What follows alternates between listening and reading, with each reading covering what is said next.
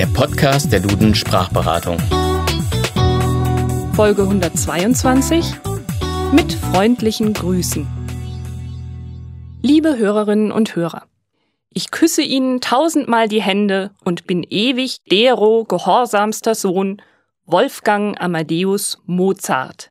Ja, genau so sah er aus, der Briefschluss, mit dem Mozart üblicherweise die Briefe an seinen Vater beendete.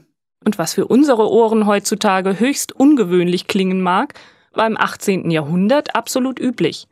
Der Briefschreiber bezeichnete sich als dem Adressaten treu ergebener, als sein getreuer Freund, sein Diener. Dies war ein Zeichen der Ehrerbietung und hatte meist nichts mit übertriebener Unterwürfigkeit zu tun. Formulierungen wie Dero oder Dero gehorsamst verwenden wir heute natürlich nicht mehr. Und auch das bin ich ihr oder bin ich ihre ist heute nicht mehr üblich. Aber Spuren dieser Gepflogenheit haben sich heute immer noch erhalten. Und zwar in den Pronomina, die man vor den Namen setzt, wie zum Beispiel in ihr Herr Müller, deine Anna oder euer Hans. Dies gilt auch heute noch als liebenswürdiges Zeichen der Wertschätzung und hat gar nichts damit zu tun, dass man sich quasi jemandem verschreibt. Vielfach wird aber auch einfach nur der nackte Name unter die Grüße gesetzt. Freundliche Grüße, Anna Müller. Für die Grüße selbst gibt es reichlich Auswahl. Im privaten Bereich grüßen wir heute gern mit vielen Grüßen, schönen Grüßen, besten Grüßen, lieben Grüßen, herzlichen Grüßen, sonnigen Grüßen etc. etc und im offiziellen bzw. geschäftlichen Bereich regelt nichts Geringeres als eine DIN-Norm, also eine Norm des Deutschen Instituts für Normung, wie wir uns zu grüßen haben. Nach DIN sind als Grußformel für Geschäftsbriefe freundliche Grüße mit freundlichen Grüßen oder mit freundlichem Gruß angegeben. Man setzt die Grußformel jeweils mit einer Leerzeile vom Brieftext ab und, ganz wichtig, es steht kein Komma dahinter. Aber keine Sorge, auch im Geschäftsleben darf es ein bisschen legerer sein und man kann durchaus beste oder herzliche Grüße senden, wenn man sich gut kennt. Das früher noch übliche hochachtungsvoll wird jedoch heute kaum noch verwendet. Das gilt als zu förmlich und auch als veraltet.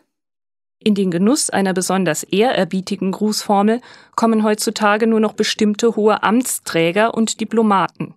So kann man einen Brief an den Bundespräsidenten durchaus noch mit dem Ausdruck meiner ausgezeichneten oder meiner vorzüglichen Hochachtung beenden. Briefe an die Bundeskanzlerin, den Bundestagspräsidenten oder den Präsidenten des Bundesverfassungsgerichts kann man mit ausgezeichneter oder mit vorzüglicher Hochachtung beenden. Und als Diplomat kommt man dank dem sogenannten französischen Zeremoniell sogar in den Genuss des fast schon höfisch anmutenden Briefschlusses, Genehmigen Sie, Herr Botschafter, die Versicherung meiner vorzüglichen Hochachtung. Aber auch bestimmte Verbände und Vereinigungen haben ihre ganz speziellen Grußformeln, die immer noch üblich sind. Ganz allgemein grüßen sich zum Beispiel Mitglieder des gleichen Berufsstandes, wie zum Beispiel Ärzte oder Anwälte, oft mit kollegialen Grüßen. Im Bergbau wird gern mit freundlichem Glück auf verwendet.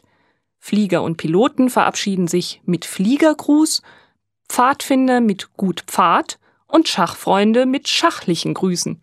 Für Podcasts gibt's allerdings noch keine speziellen Grußformeln und daher verabschieden wir uns für heute ganz klassisch mit herzlichen Grüßen. Ihre Evelyn Knör und Annette Auberle.